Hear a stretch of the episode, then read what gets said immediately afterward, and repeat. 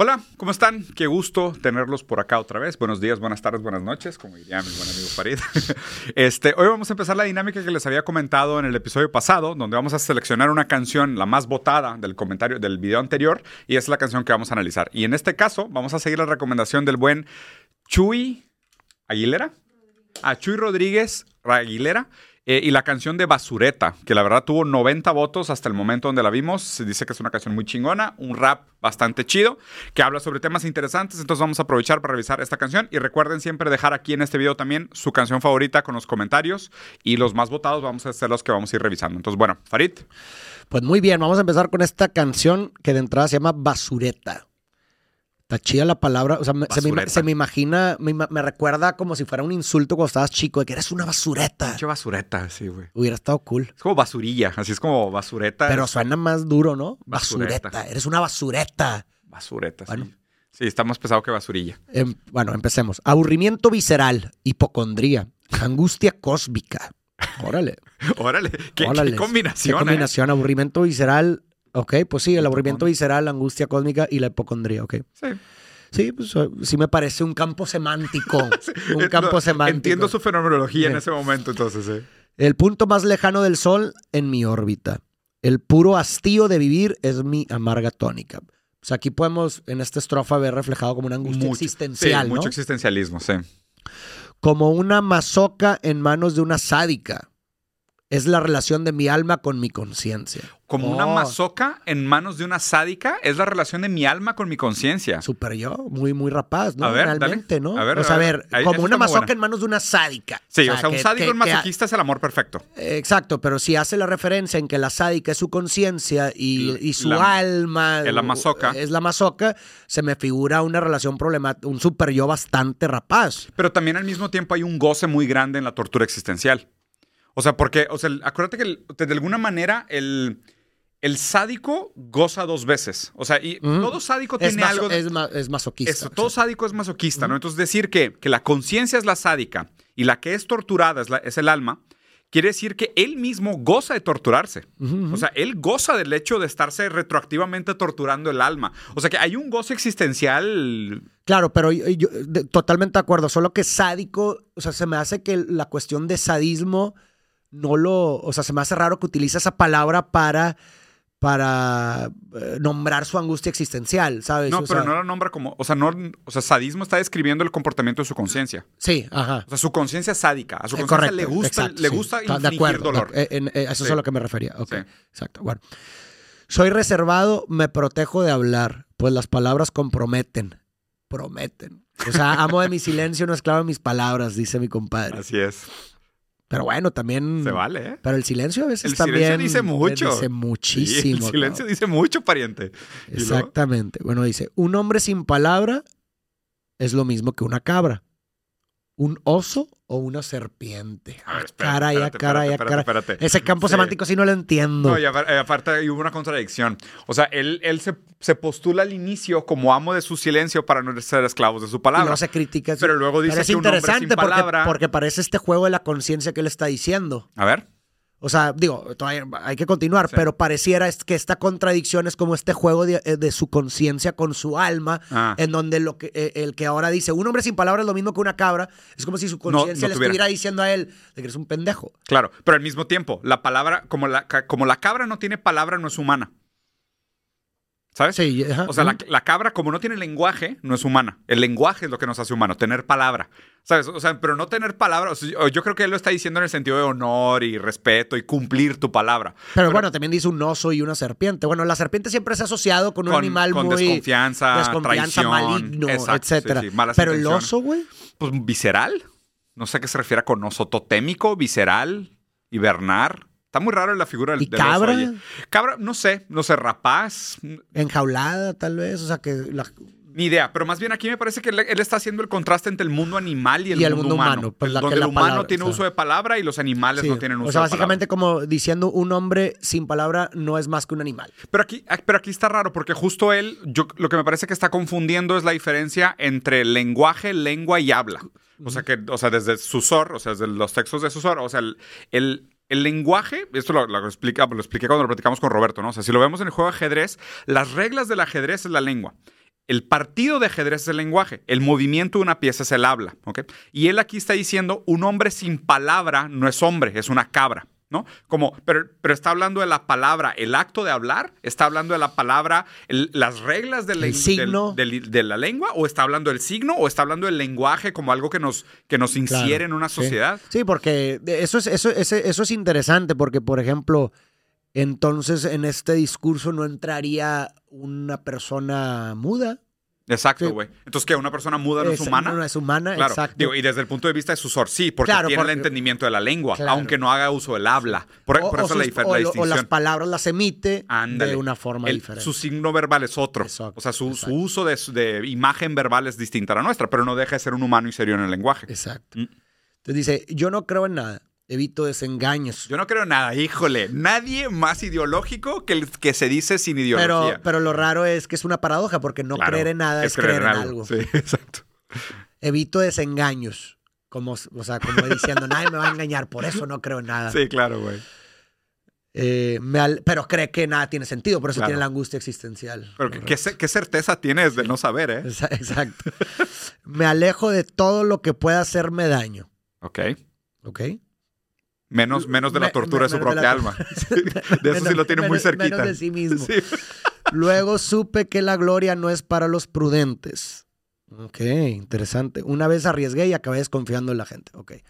O sea, que por lo que trato, por lo que interpreto es que eh, todo esto, esta no creencia, esto, evi- esta.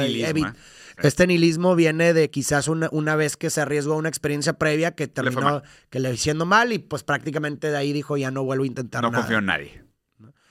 Manteniendo siempre las distancias, rancias, relaciones sin sustancia, entonces ya vemos que todo viene de una De un relación. rencor, ¿eh? Sí, de una un relación. ahí, sí. Quizás en donde le rompieron el corazón. sí. O- otra vez vampiros. Dice, no alejarse del vampiro no es más que un sinsentido consentido. El Ah, vampiro. la- oh, me gustó. A ver, otra vez. Me gustó cómo utilizó esas dos palabras. No sin sin sentido, sentido. consentido, pero no, no, consentido es de consentir. Sí, no de consentido. Sí. Está interesante eso. Dice, voy a repetir la estrofa. A ver. Manteniendo siempre las distancias de rancias relaciones sin sustancia, no alejarse del vampiro no es más que un, sen- que un sinsentido, pero con sentido. O sea, No alejarse del vampiro es un sinsentido con sentido. O sea, el- pero es que se está describiendo a sí mismo, güey. O sea, porque dice, si no te alejas del vampiro, estás consintiendo algo que no tiene sentido. Exacto. O sea, es lo que te está diciendo. Si, tú, si tú estás con una persona vampiresca y no te alejas de ella, tú solo estás siendo condescendiente contigo mismo al aceptar la tortura del otro. Pero él mismo tortura su propia alma. O sea, ahí, si él aplicara su propia lógica en su relación dualista entre su alma y su conciencia, él está torturando su alma. Pero es que el yo no es amo en su propia casa, mi Ni, ni en su propia casa, sí, claro, güey. El amo no, está- no estamos en ningún lugar, según Freud. Sí, güey. Y aquí lo hemos reflejado. Sí, muy cabrón. Pero me gustó esa, esa línea. No es más que un sinsentido con sentido. Claro, Está que es disfruta tu goce, disfruta, disfruta tu síntoma. Exacto. Es disfruta tu síntoma tal cual. Y con lo- sentido, si, sin si sentido. tan solo hubiera tenido la oportunidad, se habría ido, pero se quedó a mí, a mi lado. No lo olvido. Yo deliraba, deprimido todo el día. Y aún así ella me miraba con todo el amor que podía. Ok, o sea, entonces realmente ella no, Ella no era el problema. no era una, pero, o sea, me da curiosidad, menciona como si hubiera sido una relación sin sustancia, como si la otra hubiera sido Por un parte de él. Al menos que sea por parte, a lo mejor es su conciencia reprimiéndole a él. O sea, A lo mejor él no se siente merecedor de amor. exacto. O sea, a lo mejor él mismo no se juzga como una persona digna de ser amada propiamente y él goza realmente de las relaciones tóxicas y tortuosas y cuando es bien amado no se siente Sí, se identificado. autosabotea y se aleja de, de eso. Porque volviendo al de atrás, dice, manteniendo siempre las distancias. Es él el que a lo mejor mantiene las distancias Sí. cuando alguien le ama por una relación pasada. el que lejano es él. Exactamente, puede ser. A ver, vamos a, Sí, puede vamos ser, a continuar. ser. Eh, fantaseando con un bucle, sentir pena de sentir pena, sin fuerzas ni ganas, con fuerte desgana, peleando una existencia plana. Con fuerte desgana, eso me gusta, güey. Siento que, o sea, eso es una postura bastante posmo también, o sea, muy actual. El, el tengo ganas de no hacer nada. Sí. ¿Sabes? O sea, el tengo ganas de no hacer no nada hacer es una paradoja muy interesante. El tener ganas de no hacer nada. Porque aparte, otra cosa que me llamó la atención, que él decía delirando en, el, en, en la Delirando deprimido todo el día. Delirando deprimido. Eso se me hace bien raro. O sea, normalmente que no la depresión está más asociada a la pérdida del deseo. Pues bueno, depende desde qué punto de vista lo veas. Pero, o sea, la ¿Un punto de depresión. vista psicoanalítico? Sí, ¿no? O sea, la depresión está más vinculada como a la apatía, al, desganamiento. Pero delirar y fantasear en la depresión suena como que una de dos. O estás gozando de tu depresión o realmente no estás tan deprimido, ¿sabes? Porque el, el proceso de delirio, el proceso de fantasía, de imaginación, de producción de lo nuevo, existe algún tipo de deseo. Claro, por eso. ¿no? Y, y, pues si vieras como la depresión como un tipo de falta de deseo o un achicamiento del deseo, achicamiento de la... A- a- a me- bueno, a menos, es que aquí lo interesante es que del- deliraba deprimido, o sea, a menos que el, el delirio tenga que ver con, con, des- con imágenes desesperanzadoras, también ya, pudiera o sea, ser. como una repetición de la tortura o del trauma. Exactamente, también Ya. pudiera ser. Pudiera ser así, pero, pero fíjate, hay, hay un goce en la repetición. O sea, aún en la repetición del trauma puede haber un goce.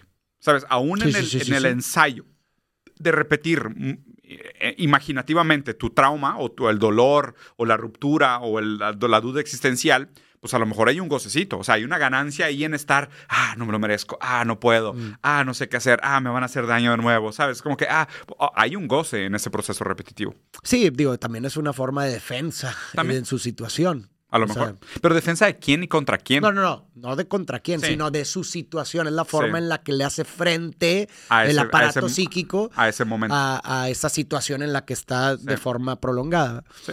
A ver. Eh, que- ¿Dónde me quedé? Aquí. Bla- Blanco sobre blanco, negro sobre negro. Y así sucesi- sucesivamente. Ser uno con el vacío y tumbado. Caer, decaer y recaer profundamente. O sea, como multiplicar. Y venía con la estrofa anterior haciendo lo mismo, ¿no? De multiplicar. Mm, Caer, decaer y eh, recaer. eh, Ajá, exactamente. Eh, o sea, de sentir pena, de sentir pena. O sea, como multiplicarla, sufrir por sufrir, etcétera. ¿Y, y qué te parece lo del negro sobre negro y blanco sobre blanco? Pues así es como lo, lo interpreté yo, o sea, como una multiplicación del, del- de lo que es. O. Ya, sea, como dolor sufro por dolor. sufro, siento pena por sentir pena, estoy Ya. triste por estar triste. Ya. ¿Me explico? Pero ¿no te parece también como un tipo de pérdida de identidad? El, o sea, el- porque el blanco sobre blanco no se ve, el negro sobre negro no se ve. Sufrir sobre sufrir, pues sigue siendo sufrir, ¿sabes? O sea, es como que, no sé, más bien como O si tal la- vez como un vacío, como un vacío infinito que, Un ciclo. que es como que negro tras negro, tras- o sea, no se ve un fin, o sea, es, Ya. es- es negro sobre negro o blanco sobre blanco. Porque justo, o sea, la idea de que las palabras nos ayudan a significar nuestra existencia es que los conceptos ayudan a marcar inicios y fines o ponen como piel a las experiencias, o sea, bordean las experiencias. Pero decir negro sobre negro, blanco sobre blanco, vacío sobre vacío, sufrimiento sobre sufrimiento, no ha- habla como de un desborde, ¿sabes? Como de una imposibilidad de decir es, es algo, esto es, ¿no? Sino que es más sobre más, o sea, cosa sobre cosa, caer sobre decaer, ¿no? O sea, como que no hay un... Parece casi como si estuviera también buscando una manera de bordearse y no, y no encuentra una manera de bordearse, ¿no? O sea, como si estuviera... Como un- su propia experiencia abismo, está es como desbordeada. un abismo, ¿no? Lo redundar en lo obsoleto, quedarse quieto, renunciar a los servicios del esqueleto, crear un gueto en el sofá, despedirse del sol y del viento, morir despierto. Está cabrón, o sea, como re- resignarse al hacer nada, ¿no? Al hacer O sea, nada. es que también pasa mucho que el obsesivo sufre mucho del pensamiento.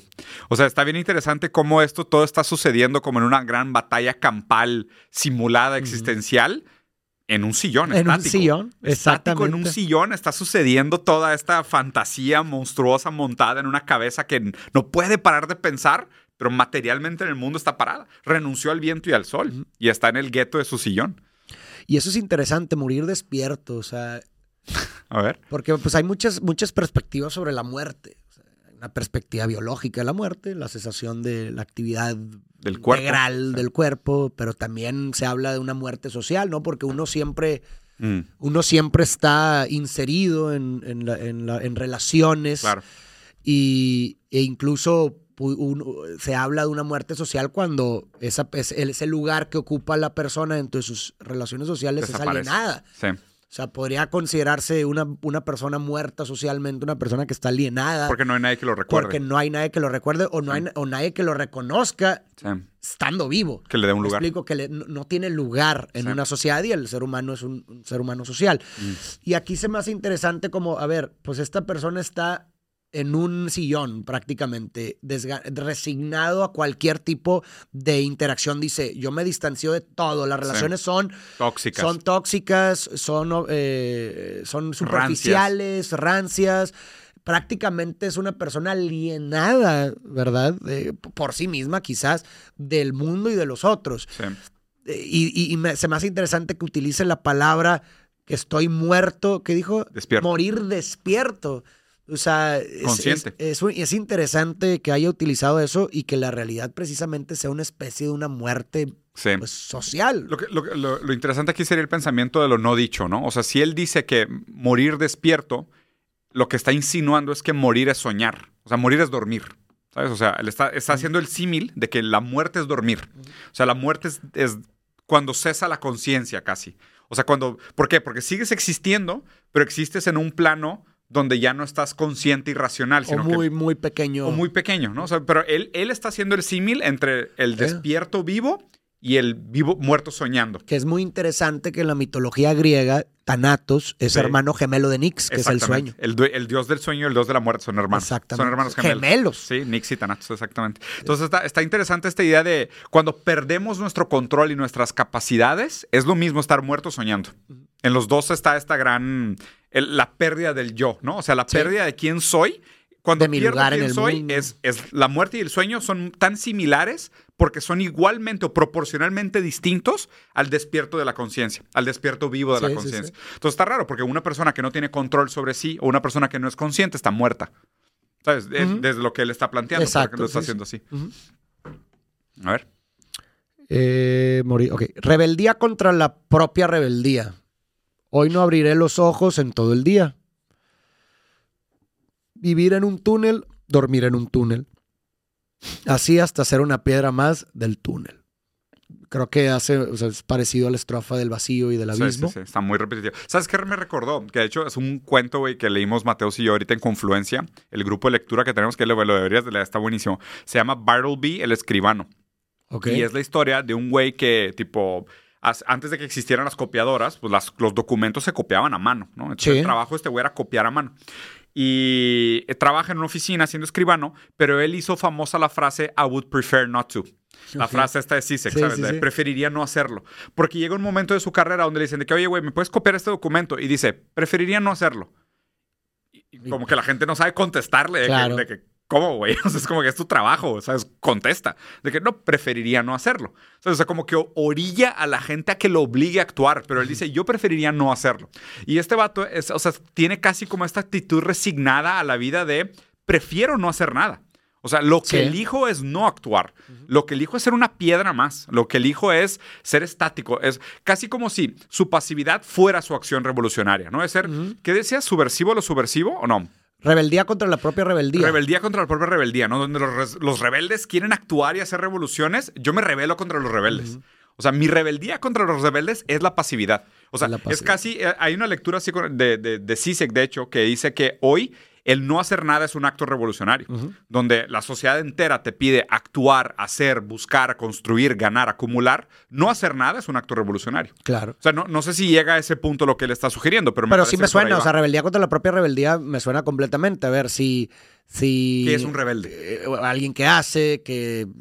Cambia, destruye, cambia, destruye, etcétera, y es de que, oye, sabes que yo no voy a hacer nada, hoy no abriré los ojos todo el día. Claro. Y vive en un túnel, dormir en un túnel, hasta que finalmente se vuelva uno con el Una túnel. piedra más. Una piedra más. Constatar la, prop- la propia dejadez. Decirse adiós, muy buenas, nos conocimos alguna vez. Moverse solo para hacer, para hacerse porros y cambiar de track. O sea, para escuchar música y fumar. Sedarse, morirse de sed. Sedarse y morirse de sed. Está padre sedar y morir de sed. Ujú. Sedar y ser y sed. Porque sedar parece como saciar el deseo, ¿sabes? Porque lo sedado no desea. Pero está interesante porque debe haber alguna similitud etimológica entre la palabra sedar y sed. Claro, claro. o sea, porque claro. la sed como un tipo de deseo, o saciedad, ¿sabes? Y saciar la sed. Está interesante el, el, el símil que hizo entre las dos palabras. Luego, bucear en la mentira, nadar en la nada, sucumbir a las lágrimas, ni ácidas ni saladas, ni dulces, no amargas, sin neutras, siniestras. Me he convertido en una estatua. Sigue la misma línea. Mm. He desarrollado el llanto perfecto, pero no dan premios por esto, ni afecto. Golpes que se llevan las puertas, señales invisibles, si no estás alerta, atento. Mm.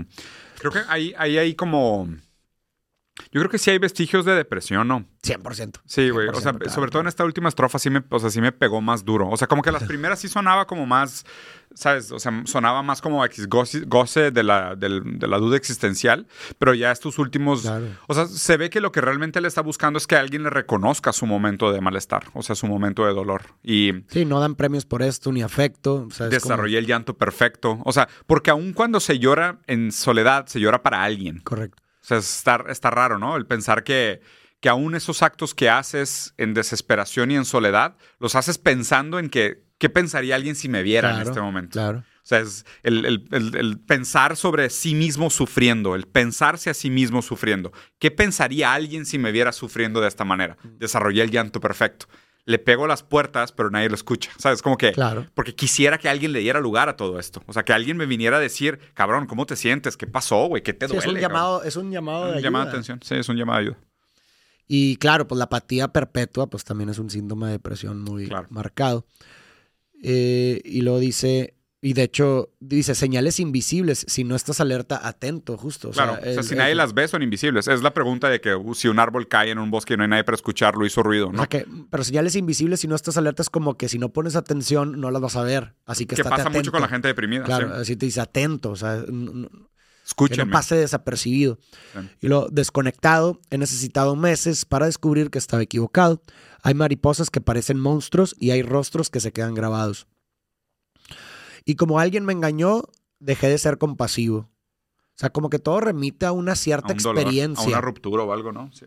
Pero no- lo raro es que no parece ser su pareja porque la mencionó Que la ama, diciendo, güey. o sea, a lo mejor pudo haber sido alguien distinto. y triángulo, no- sí. no- o no necesariamente. familiar. Ah, exactamente. Como alguien me engañó, dejé de ser compasivo. Y cada día me volví más cruel. Pagaron justos por pecadores. Nerón me hablaba, oírle fue el peor de mis errores. Oh, qué curioso Sí, que como que Nerón. quemarlo todo, ¿no? O sea, el, el pa- pagaron, o sea, pagaron los inocentes suena como que, o sea, en su, en su cólera se desquitó con, Con otras personas. Sí. No es quien la comete, sino quien la paga, básicamente. Pagaron justos por pecadores. Pero está curioso, ¿quién será y qué le hicieron? Sí. No sé si en algún momento Algún lo mencione. ¿eh? Sí. Explotando en el momento más inoportuno, lanzó el día a la basura en el minuto uno. No le he dado un beso ni las gracias por el zumo. La zumo es una bebida, ¿no? Jugo, ajá. Le he vuelto a amargar el desayuno. Pero eso es lo raro, o sea, porque Le está arruinando la vida a la chava que la está cha- con él, que lo ama. justos por pecadores. Sí, güey. Pero se me hace raro, es como que volvemos a lo mismo de, de ahí, la, a lo mejor hay, una, hay un paso de aspectos de la otra persona en esta. Sí. Hay algo ahí. Porque se me hace raro que si, si realmente fue una relación amorosa la que le hizo todo eso, como que porque entrar, o sea, entrar a una relación nueva, Sí. una persona que te quiere y le hagas todo eso, pareciera una venganza Sí. inconsciente y una transferencia que de lo la estás, otra persona. lo estás esta. volcando ahora en este objeto. Pero digo, a ver, yo creo que sí nos estamos tomando un poco de libertad creativa en decir que fue una ruptura amorosa Ah, sí, lo que claro, es, una inferencia. Sí, ¿verdad? pero por, por ejemplo, pero pasa mucho en núcleos familiares, güey, de que a lo mejor el papá tuvo un día la chingada en el trabajo y en el trabajo hay alguien que lo trata de la verga y llega a la casa a desquitarse. Sea, eso también pasa bastante, güey. claro. O sea, ¿sabes? La, la cascada de diarrea, ¿no? Que es de que el jefe le tira mierda al gerente, el gerente le tira mierda al obrero, el obrero llega a la casa y le tira mierda a la señora, la señora le tira Claro, mierda al niño, el niño llega a la escuela a bullear, ¿sabes? Como que, o sea, está cabrón que se vuelve un ciclo donde, pues, no es quien me la hizo, es quien me la va a pagar. Alguien la tiene que pagar. Sí, y aquí en este caso, pues pobrecita, la chava que lo ama, que le prepara un jugo, le amarga el desayuno, güey, y ella paga aún siendo inocente. Con mis deseos de morir al despertar, con un tío así, ¿con quién quieres estar? Ah, o sea, el tío es él, o sea. Sí, un tío así. Ya estaba pensando en un tío a la madre. Sí. le- No, con un tío así, que ¿quién coño quiere estar? O sea, él. Otro gesto de mierda, otra mala respuesta, otra mirada acusadora de mierda y la hice llorar. O sea, igual. eh, Nada más la está otra torturando a ella. acusadora de mierda. Sí. Acusar. O sea, la está tú, acusando tú de también, algo, tú sí. también hiciste algo, sí, tú también me la debes. Ya es un, una Paranoia, paranoia, casi, casi. ¿no? Es por eso que me quiero reventar. Cuando se vaya a trabajar, me voy a rajar. Ese no soy yo, ese no soy yo. Oí mi voz, solo Dios te puede salvar. Y fui una cura a que me exorcizara. Me dijo, tú eres noble, solo es una etapa rara. Cuídate y cuida más de tu amada. Dios está contigo, hijo mío, no temas a nada. Al final la solución estaba en mí. Aún no la encontré, pero estoy ahí. Se me vino grande el mundo, no pude con la presión. Ojalá no hubiera escrito esta canción. Sueño con mi madre abrochándome el abrigo. Fotos de mi vida en las, en las acequias. Nadie puede devolverme a mi amigo Carlos. No, ni puede quitarme lo de aquellas tardes. Ahí va. Ahí va. Nadie puede devolverme a mi amigo Carlos. O sea, no es que alguien, más bien lo que él está, él está enojado con la vida porque Claro. le quitaron a su, amigo. sí. El reloj, y, y es muy común que ante este tipo de pérdidas Sí. uno se sumerja en estas angustias existenciales y se empieza a cuestionar Claro, güey. ¿Por el qué sentido de la vida, Claro. etcétera. ¿Por qué pasa esto? El reloj no anda hacia atrás, ni siquiera se nos permite la pausa. Tic-tac, tic-tac, inaudible que atormenta. El tiempo es una broma macabra. Es que la muerte en la mitología griega y el sueño son hijos del tiempo de Cronos. Sí. Voy hacia la muerte aterrado, habiendo malgastado la vida enfadado. Ahora me da pena irme, sabiendo que el tiempo que gasté en odiarme no me sirve. Suenan las campanas anunciando ya mi hora. Corpore insepulto, parece que llora. Lágrimas recientes en mi piel inerte, el grito de mis ojos por no poder volver a verte. Yo te amaré hasta en el más allá. Ahí te esperaré con mi chilaba blanca. Si no me perdonas, no descanso en paz. Yo siempre estuve enamorado de tu alma. Soy el encargado de tu felicidad. Pongo toda mi bondad en la balanza, pero no alcanza. Nunca perdiste la fe en mí ni la esperanza de que solo fueran tiempos raros. Tiempos raros, tiempos raros, vienen tiempos raros, tiempos raros. Pues sí, yo creo que la pérdida entonces estaba ahí.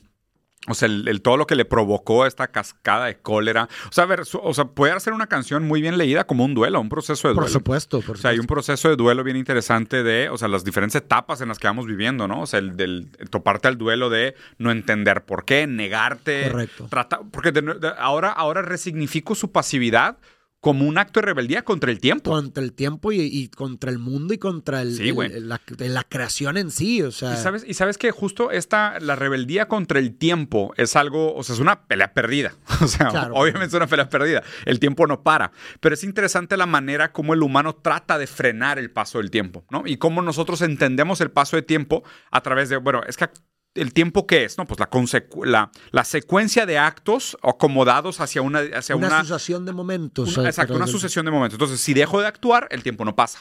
No, mentira. Claro. Estás desperdiciando tus días. El tiempo sigue pasando. Tú dejaste de actuar, pero es que el tiempo no es una sucesión de actos, ¿no? Pero hay gente también que le ha sentido, por ejemplo, al crecer. O sea, crecer es pasar, dejar pasar el tiempo. Si no crezco, si me infantilizo, es la infantilización perpetúa el, mo- el momento en el que estoy y el tiempo para, ¿no? Porque te infantilizas. Hay gente que deja de comer. Correcto. Hay gente que dice, güey, como no como, no crezco. Entonces me infantilizo, o sea, permanezco en este estasis, ¿no? Y hay, hay diferentes maneras de rebelarte contra el paso del tiempo. Y aquí lo interesante es que él culpa, o sea, porque al parecer la muerte, al parecer también en la parte de la, la dificultad de su duelo, es que no tiene a nadie a quien culpar. O sea, porque fue el Sí. paso del tiempo lo que, lo que le quitó a su amigo. O sea, a lo mejor tenía, porque, digo, si, si hubiera sido una enfermedad, me parece que la cólera hubiera estado direccionada a la enfermedad. Pero no, está direccionada al tiempo. O sea, realmente que era un amigo muy antiguo, o sea, un señor ya grande que murió. O sea, fungía como una pseudofigura paterna porque habla muy bien de su madre. Claro. Y habla de este otro como en un lugar de, pues, una figura masculina a la que ama, a la que respeta, que lo respetaba a él y que tenía esperanza en él. Entonces, él seguramente se veía reconocido en él como un tipo de mirada constituyente, a lo mejor algún tipo de figura paterna, que el tiempo le quitó. Y al quitarle esto, él se revela contra el tiempo, pero rebelarte contra el tiempo Claro. es una batalla perdida. güey. O sea, literal es agarrarte a golpes contra una ola. O sea, o sea, no hay nada ahí, güey. y- y creo que ahorita, justamente ayer estaba trabajando, estoy Mm. trabajando en una, en una tesis de la carrera y, y algo de lo que lo estoy haciendo es de modos de afrontamiento del duelo. A ver. Y se me había ocurrido algo, o sea, pensando, y obviamente está la idea muy virgen, pero por ahí va. O sea, si te fijas, lo, el, el duelo no surge, no inicia, sino ante la conciencia de la ausencia irremediable. Claro. Ojo. Una persona, por ejemplo, ahorita tú no estás con tu esposa. Pero, Pero la sin puedo embargo- volver a ver si quiero. Existe la posibilidad de la presencia Claro, mañana. Claro. Ahorita hay ausencia en el presente, pero en Hay posibilidad. hay posibilidad del mañana. Y es más, digo, toco madera, pero podría, podría estar muerto ahorita, pero Sí. mientras tú no sepas, no hay duelo. Claro. O sea, el, la- el duelo surge ante la conciencia de la imposibilidad de la presencia en el mañana. Ya. Entonces, si te fijas, hay una relación directa entre el futuro Mm, y el duelo. O sea, Totalmente. que quizás, Imaginarte, no la- sé. quizás lo que duela, lo que duele en el duelo no es tanto la ausencia en el presente, sino la imposibilidad Sí. de una presencia el día de mañana. ajá. Por eso la religión es uno de los modos de afrontamiento más comunes Del duelo. de- del duelo. Porque lo que te da la religión para La gente eterna. creyente es le regresa la posibilidad de un futuro. Con, y, y- a lo que voy es que... Él esta- hizo ese ritual. Exactamente. Él hizo ese, ese, ese ritual. Pero se me hace muy particular cómo el buena, futuro es quizá, el, el trabajar con el futuro es quizás uno de los enfoques más importantes que debería haber en los trabajos Abs- de duelo. Absolutamente, güey. O sea, me Más parece- que la ausencia en el presente o el pasado. Sí. ¿Sí me explico? Es, es devolverle la esperanza en un futuro deseable. Claro. O sea, que, que vivas el resto de tu vida con la fantasía de que en el Edén te lo vas a topar. No, no, no, porque no todos creen. Claro, O sea, pero, me pero, refiero pero los a que usan la religión Ah, como recurso para el duelo dicen eso. Hacen eso. Claro, güey. O sea, el que, para el que cree dice, no importa que se te, se te haya muerto, me lo voy a topar en el cielo. Y eso, estás- les- y eso hace que puedan construir un sistema de vida Claro. sin la persona. Actualmente viven como una persona, por ejemplo, eh, eh, en vida, pues es- no está con el otro, pero Existe la posibilidad. existe la posibilidad de mañana estar con él. no está completamente aniquilada. Exactamente. Y fíjate que otra, y me parece muy buen análisis, me gusta mucho esta relación de entender el duelo como los diferentes tiempos y cómo el futuro juega como esta imposibilidad que te pone una pauta irrefutable y luego cómo lidias con esa idea y le sacas la vuelta construyendo muletillas ideológicas para que puedas continuar funcionando. Pero otra cosa que creo que la religión también le hizo en este juego fue ayudarle a darle sentido. Por Porque- supuesto. Porque mucha, mucha gente lo que no logra superar de sus duelos es ¿por qué pasó? O sea, o sea, ¿cuál es la explicación? Y muchas veces la religión es ese tipo de cosas como es los planes de Dios. Ajá. Entonces, estaba en el plan de Dios. Le tocaba. Dios sabe por qué se lo llevó. ¿Sabes? Entonces, es, eh, y, y no es crítica, ¿eh? lo digo realmente como para mucha gente. Qué bueno. Y a- es más, te lo voy a decir así. Hasta me da envidia que hay gente que, que realmente pueda encontrar en ese sistema un tipo de refugio. De, las dos cosas, ¿eh? De lo que tú dijiste, de decir, güey, qué chingón que creó en el paraíso, porque ahí están todos los reencuentros pendientes. Y Entonces, y, deja tú también que está bien, él está bien, ¿sí Claro, explico? O la sea, está pasando con madre, Exacto. allá arriba Te no le hace te falta nada. esperanza. Exacto, te da esta- Pero además, también está con madre tener el recurso de decir, pues aquí hay una explicación universal para por qué pasa todo. exacto. Porque hay un plan de Dios al cual yo no puedo acceder que le da sentido a todos los actos del mundo. Y yo cuando no entiendo nada, simplemente tengo que decir, Dios escribe derecho por líneas chuecas. Y tan tan, ¿no? O sea, es y eso plan. hace sentido. Y ya, hace sentido. Y, y a lo mejor si en tu sistema de creencia es lo suficientemente fuerte, pues güey, poca madre, puedes seguir trabajando y puedes seguir funcionando. ¿Por qué? Porque no tienes esa puta dolor corrosivo existencial de, vato, ¿por qué? Claro. O sea, ¿cómo te enfrentas al, al sinsentido de la muerte? ¿Sabes? O sea, ¿cómo te topas? ¿Cómo le, le das un lugar de, o sea, ¿por qué? ¿Por qué nos aferramos tanto? ¿Por qué somos criaturas tan perennes? O sea, ¿por qué somos criaturas tan finitas y efímeras? Pero también, y, te- y tengo que, me parece que tiene que ver, y también lo estaba estudiando, con una, como, como a través del tiempo la muerte ha sido escondida en la Ah, sociedad. Sí, sí, sí. Ese tema está bien chingón. O sea, por ejemplo, ahorita que había, que había ido a Petra, John Baudrillard tiene y un me, librazo me- sobre me eso. ¿eh? llamaba mucho la atención cómo tú llegas a Petra, por ejemplo, y ves estas, estas construcciones y tú crees que son casas, güey. Es lo único que, re- que queda. Pero no, güey, son tumbas. Son tumbas. O sea, las tumbas convivían con los vivos.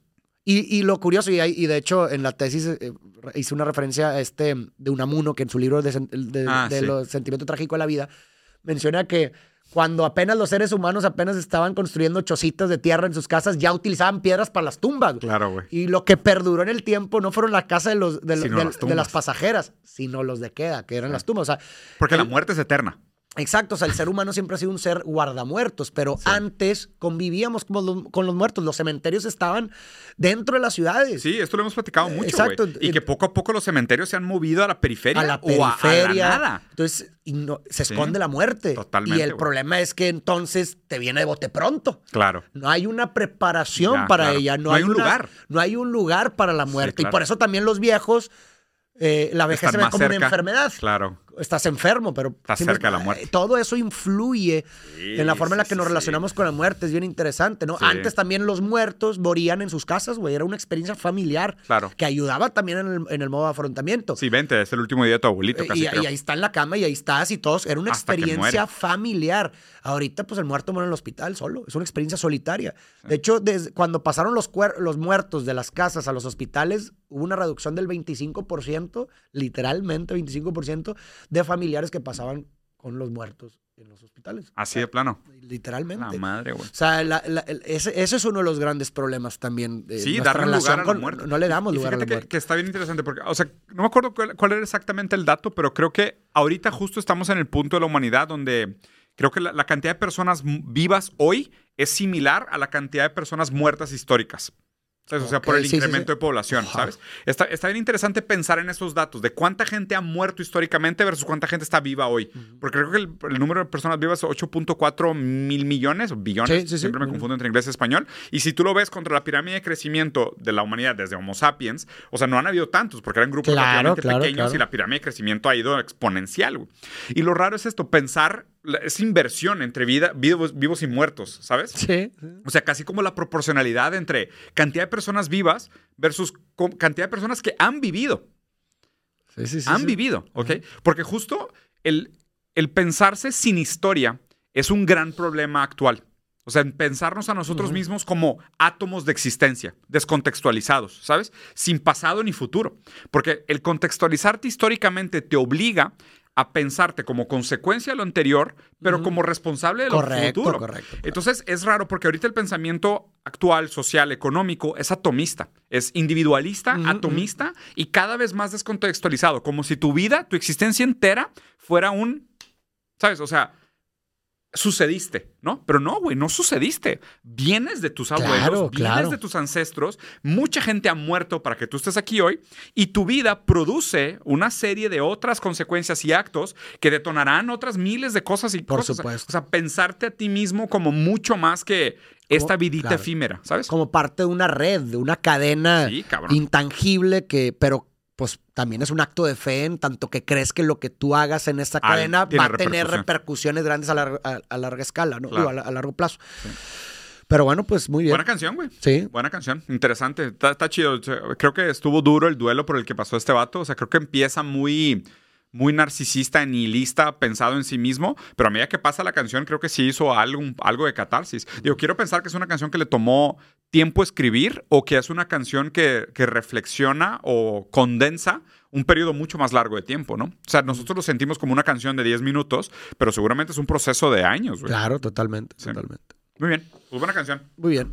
Como siempre, mis queridos amigos, compañeras, compañeres, compañeras, dejen aquí abajo sus comentarios, digan a qué canción les gustaría que revisáramos y nosotros vamos a tomar en consideración las más votadas para decidir así que, qué vamos a hablar, ¿ok? Cuídense mucho, adiós.